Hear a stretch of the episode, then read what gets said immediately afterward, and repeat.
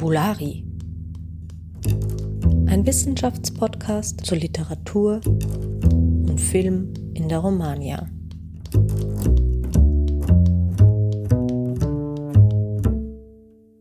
Hallo und herzlich willkommen zu Fabulari. Mein Name ist Theresa Hiergeist und ich habe heute bei mir Isabella Artschreiter, die an der Universität Wien den Master of Education in Spanisch und Englisch studiert. Hallo Isabella. Hallo.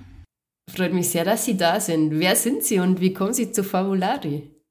Ja, freut mich auch. Dankeschön. Ich bin, wie schon erwähnt, Studierende der Uni Wien und ich durfte im Wintersemester 2021 ein literaturwissenschaftliches Seminar bei Ihnen besuchen.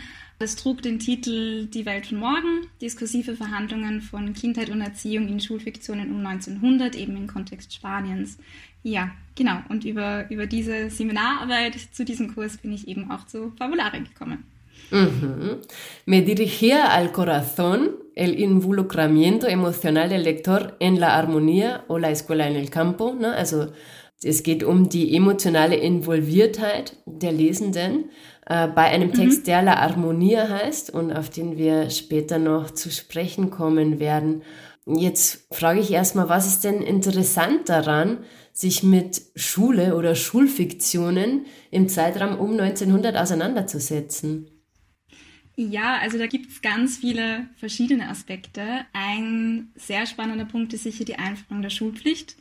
Also um das kurz zu umreißen, wird ja zur Wende 19. bis 20. Jahrhundert der Wandel des Schulsystems in Spanien zu einem immer zentraleren Thema, also politisch sowie sozial ähm, weil sich da allmählich einerseits das Bewusstsein einstellte, dass ja eine gewisse Grundbildung bzw. Alphabetisierung der Gesellschaft ja grundlegend ist für die Entwicklung des Landes und andererseits wird auch langsam klar, besonders dem Staat, dass den Lehrenden damals bzw. insbesondere der Kirche und klerikalen Orden, denen ja damals die Bildungsfunktion zukam, dass die eigentlich sehr viel Einfluss hatten. Also mit diesem Hintergedanken, ähm, dass man Schule und Bildung auch als Macht- und Beeinflussungsinstrument ja irgendwo nutzen konnte, um den Bürger die Bürgerin von morgen zu formen, gewann da die Diskussion um staatliche Schulbildung immer mehr Relevanz. Und über diese Diskussion ergab sich mit der Ley Moyano dann die tatsächliche Schulpflicht auch. Und es wurde zusätzlich auch die, die Lehrerausbildung zentralisiert. Das heißt, es unterlag dann immer mehr staatlicher Kontrolle. Und ein sicher weiterer spannender Punkt, der sich da in dem Zusammenhang ergeben hat, ist die Einführung der Pädagogik als universitäre Disziplin. Also ja, mit den wachsenden Bildungsdiskussionen, Bildungsdiskursen ähm, formte sich da langsam diese Disziplin eben heraus. Also man thematisierte immer mehr die Entwicklung des Kindes und gewann auch zum ersten Mal eigentlich eine Konzeption dieser Kategorie Kind. Also man erkannte zum ersten Mal, dass es immer eine eigene Gruppe sozusagen ist, die mehr Schutzbedarf, die eigene Bedürfnisse hat etc. Und ja, mit diesem ganzen Wandel im Schulsystem ähm, veränderte sich natürlich in Folge auch die, die schulische Infrastruktur sehr stark. Also ja, mit der Beachtung des Kindes und seiner Bedürfnisse wurde da auch eben die Schule als Ort oder die ja, Infrastruktur der Schule unter die Lupe genommen. Und man bewegte sich da immer mehr weg von Strafarbeit und von disziplingeleiteten Stunden, vor allem wenn man da eben das Beispiel der klerikalen Schulen damals nahm ähm, oder nimmt, ähm, in denen die Kinder ja mit strenger Disziplin und Strafe gebildet werden oder wurden und erzogen wurden.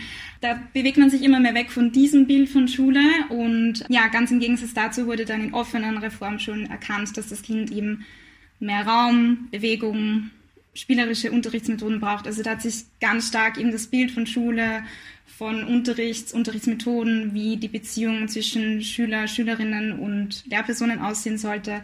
Das hat sich alles verändert.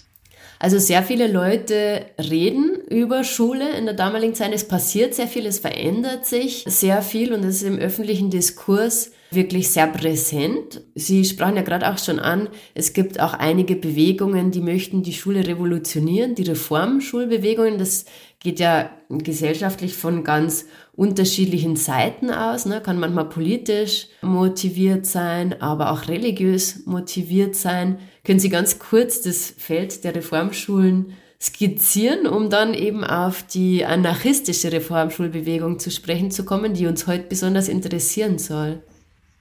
Ja, gerne. Gemeinhin könnte man sagen, dass das Bestreben der Reformschulbewegungen war, Bildung und Schule grundlegend zu verändern. Also da war bestimmt ein Grund dafür, dass man sich eben immer stärker mit Pädagogik, Entwicklung des Kindes beschäftigte und aber auch zu der Zeit eine immer größer werdende generelle ja, Politik, Gesellschafts-, Kulturkritik in Spanien am aktuellen System und den veralteten Erziehungsformen sich hervortat. Und das trug sicher auch zu den Reformschulbewegungen bei. Also ja, Ziel für Spaniens Reformpädagogen war bestimmt eben eine Veränderung dieser Situation. Also sie sprechen sich stärker für die Wichtigkeit der Wissenschaft aus, eben ohne religiöse Beeinflussung und gegen ein staatliches Schul- und Bildungsmonopol und wollen damit ähm, ja bei Kindern und eben später dem Bürger, der Bürgerin von morgen sozusagen ähm, stärker eigenständiges Denken und Skepsis gegenüber mhm. Staat und Autorität lernen, stärkere soziale Gleichheit, also einfach ein stärker antiklerikales, laizistisches ähm, Schulsystem, eine ganzheitlichere Erziehung hin zum aufgeklärten, emanzipierten Menschen sozusagen, ja. Mhm. Und wie ist das jetzt spezifisch bei den Anarchisten und Anarchistinnen?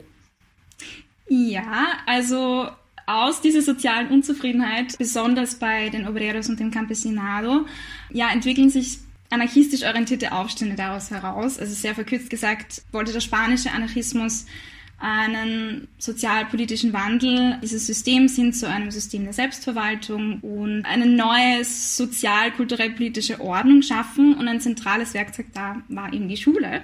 Da kommen wir eben wieder zurück zu den Reformschulen. Und zwar war da ein Beispiel einer so anarchistisch geprägten Reformschule die Escuela Moderna, ähm, begründet durch Ferreri Guardia auch 19. Jahrhundert. Und man hatte hier eben das Vorbild eines reformistisch-rationalistischen Bildungsideals. Also eben wieder mit dem Ziel, ähm, den Menschen zu emanzipieren, der Wissenschaft näher zu bringen, auch stärker die Individualität des Menschen zu fördern, Solidarität und Moral auch. Und ja, vor allem eben Kinder zu aufgeklärteren Menschen zu erziehen, die eben kritisch denkend waren und losgelöst von jeglichem Dogmatismus. Und ja, also es handelte sich hier um anti-autoritäre Schulen mit einem Bildungskonzept, teils inspiriert auch durch die Aufklärung. Und ja, man wollte den Menschen eben durch die Schule näher bringen, dieses neue Gedankengut. Also die Schule war sozusagen da irgendwie die, die Kinderstube für zukünftige Revolutionäre, könnte man sagen, ja. Mhm. Also über die Schule sollte sozusagen eine Art Revolution angestoßen werden. Jetzt keine gewaltsame Revolution, sondern eine, die nach und nach über über Bildung eben wirkt und die Anarchisten und Anarchistinnen der damaligen Zeit glaubten wirklich so eine neue Gesellschaft auf diese Weise implementieren zu können. Natürlich schlagen sich diese zahlreichen Debatten um Schule auch in der Literatur nieder.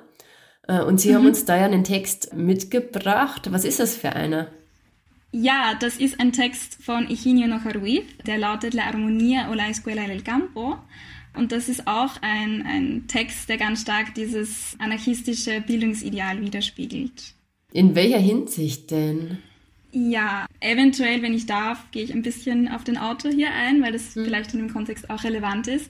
Also er hat eben zu jener Zeit, 19. Jahrhundert in Spanien gelebt und ähm, hat dort als Autodidakt, als Lehrer gewirkt, eben auch als, als Journalist, Schriftsteller und war halt auch überzeugter Anarchist und verbreitete das auch über seine Publikationen. Und in dem Kontext, also seine systemkritischen Publikationen haben dann dazu geführt, dass er flüchten musste aus dem städtischen ins ländliche Valencia. Und er hat dort eine Reihe autobiografischer Bände verfasst, also die trugen den Titel ähm, De las Memorias de Aurelio Pimentel. Und dort erzählt er eben unter dem Decknamen Pimentel von seinem Leben als Lehrer und seinem Wirken am Land nachdem er eben diese Systemkritik hervorgebracht hatte und fliehen musste. Und ja, da in diesen Werken zeigt er sozusagen die Vorteile auf eines anarchistischen Bildungssystems oder eben einer anarchistisch-rationalistisch geprägten Schule, die er eben La Armonia nennt und die er dort begründet. Genau. Jetzt war ja das Thema Ihrer Arbeit die Emotionalisierung oder die Emotionalisierungsstrategien die der Text verwendet, mhm. also äh, sozusagen wie motiviert der Text die Lesenden dazu, diese Form von Schule gut zu finden. Mhm. Was haben Sie da herausgefunden? Ja, also ich habe in meiner Analyse da fünf verschiedene Ebenen sozusagen entdeckt, die auf mich emotionalisierend gewirkt haben. Das war der erste Punkt, die Erzählebene selbst, also die Forma de Narration. Die zweite Ebene war die Beschreibung der Kinder, also der Lernenden, die in der Erzählung vorkommen. Der dritte die Präsentation der Lehrperson selbst. Und der vierte und der fünfte Punkt waren einerseits die Einbindung eines militaristischen Diskurses und der fünfte Punkt die Lichtmetapher, die immer wieder mal auftaucht. Mhm. Mögen Sie da ein bisschen was dazu sagen? Sehr gerne. Also ich starte einfach mit der Erzählebene. Da ist einerseits bereits die Erzählperspektive sehr geschickt gewählt. Also da handelt es sich nach Jeanette um eine interne Fokalisierung. Damit teilt man ja schon bis zu einem gewissen Grad die subjektive Erlebenswelt des Pädagogen, aus dessen Perspektive eben mehrheitlich erzählt wird. Ähm, was ja schon mal eine subjektivere Linse ermöglicht. Also die, die Leserschaft ist da stärker in die Gefühlswelt des Maestro eingebunden und man ist näher an Aurelio Pimentel sozusagen dran. Also man etabliert hier bereits einen persönlicheren und emotionaleren Ton. Zusätzlich werden auch verstärkt ganz viele Ausrufe, also Interjektionen verwendet, also um da einzelne Beispiele zu nennen. Da sind dann Sachen dabei wie Cataplun oder Que Maravilla oder Como lo amaba todo en aquellos estantes. Zusätzlich zu diesen Interaktionen kommen dann manchmal auch parataktische Passagen und das gemeinsam suggeriert einfach eine gewisse Unmittelbarkeit oder Dringlichkeit. Ähm, ja, also die Parataxen wirken beschleunigend, die Interaktionen stärker emotionalisierend.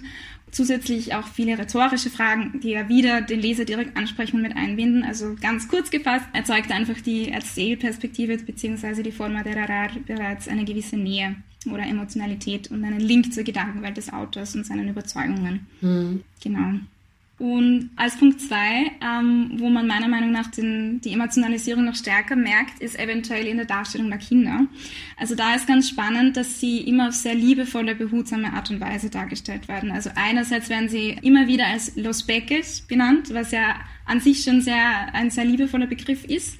Und es werden auch ganz viele Diminutive verwendet. Und da ist ein ähm, sehr spezielles Beispiel, dass er sie benennt einmal als Los Pajaritos Enjaulados. Und da haben wir einerseits diese Verniedlichung drinnen durch den Diminutiv. Das ist ja schon etwas, was einen gewissen emotionaleren Ton überträgt. Aber ganz spannend ist da auch die Metapher eben des Pajarito Enjaulado, also dieser eingesperrtes, eingesperrte Vögelchen.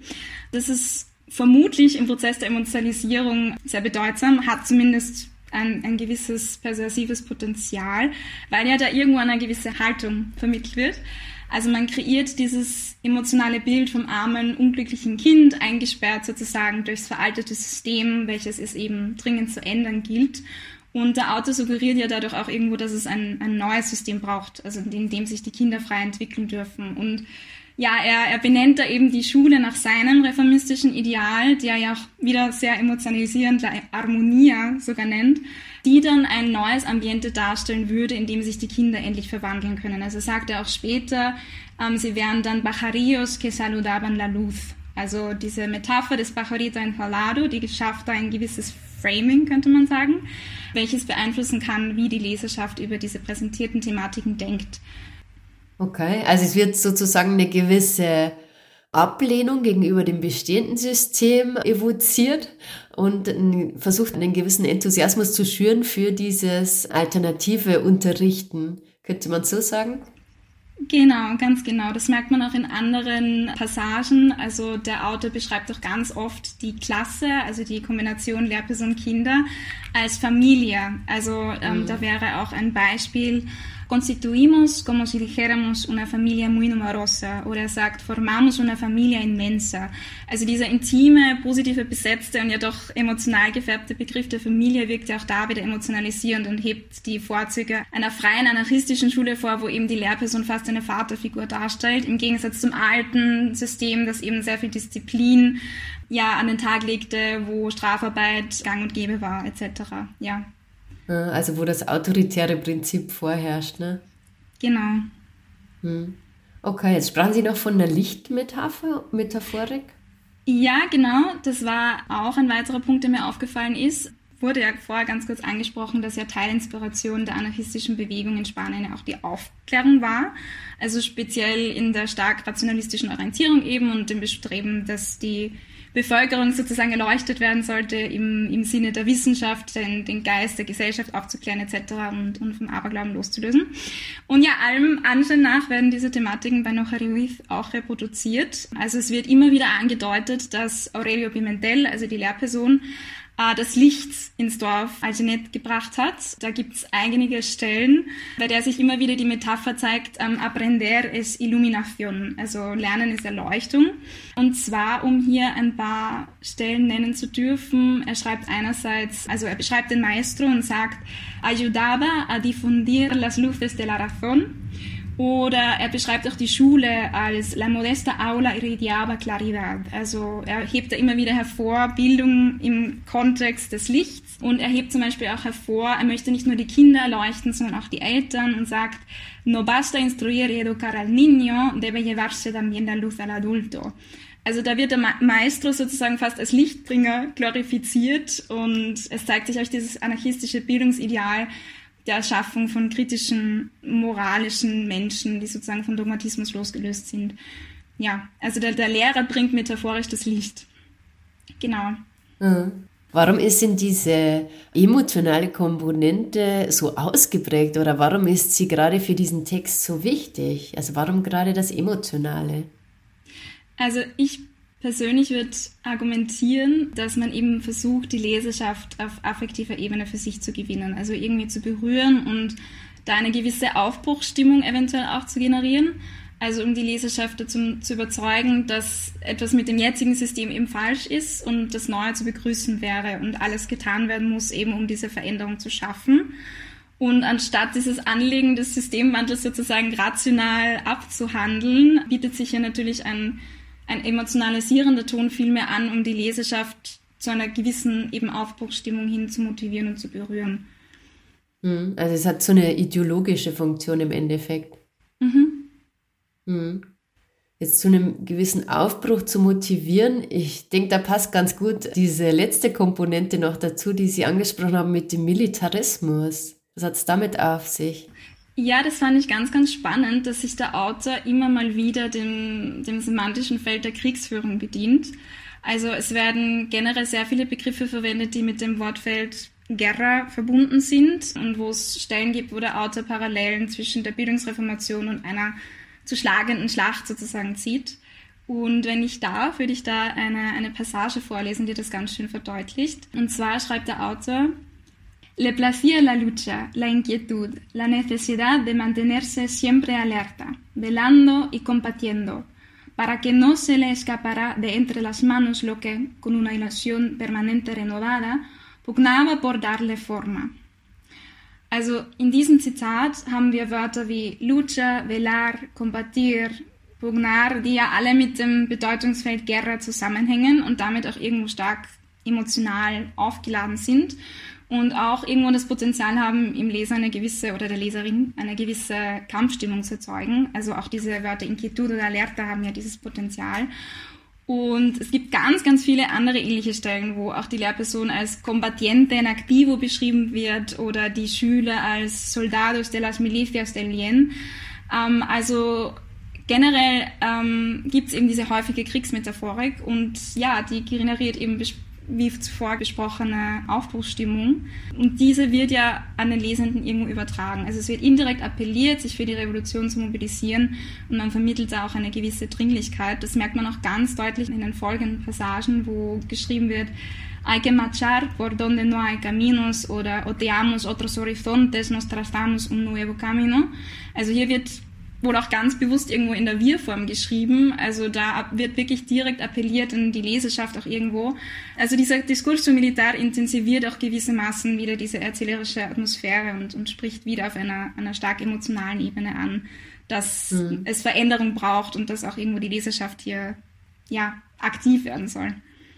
Ja, also auch hier irgendwie diese ideologische Komponente Vielleicht auch der Hinweis darauf, dass eben Schule was hochgradig Politisches ist ne, und keine Nebensache, dass es so ins Zentrum gerückt wird.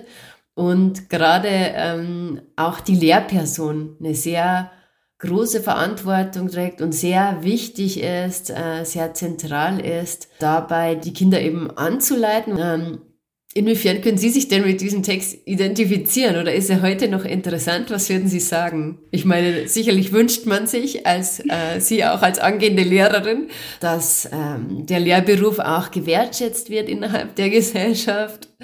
Ähm, ja, konnten Sie da anknüpfen oder was fanden Sie interessant?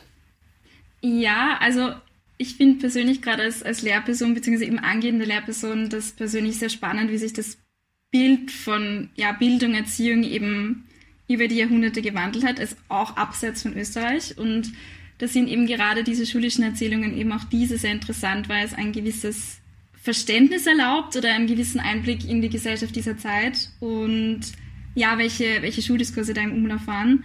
Und es ist einfach sehr spannend, welche neuen Ideologien da auftauchen, also welche neuen Unterrichtsmethoden. Aus der jetzigen Zeit einen Blick darauf zu werfen, ist, ist sicher sehr, sehr spannend. Und eben ja, definitiv auch, wie die Lehrperson konstruiert wird, also welche Rolle ihr zukommen sollte im Rahmen von Schule. War sehr interessant zu lesen, wie das zu dieser mhm. Zeit dargestellt wurde. Finden Sie denn, da hat sich viel verändert seither?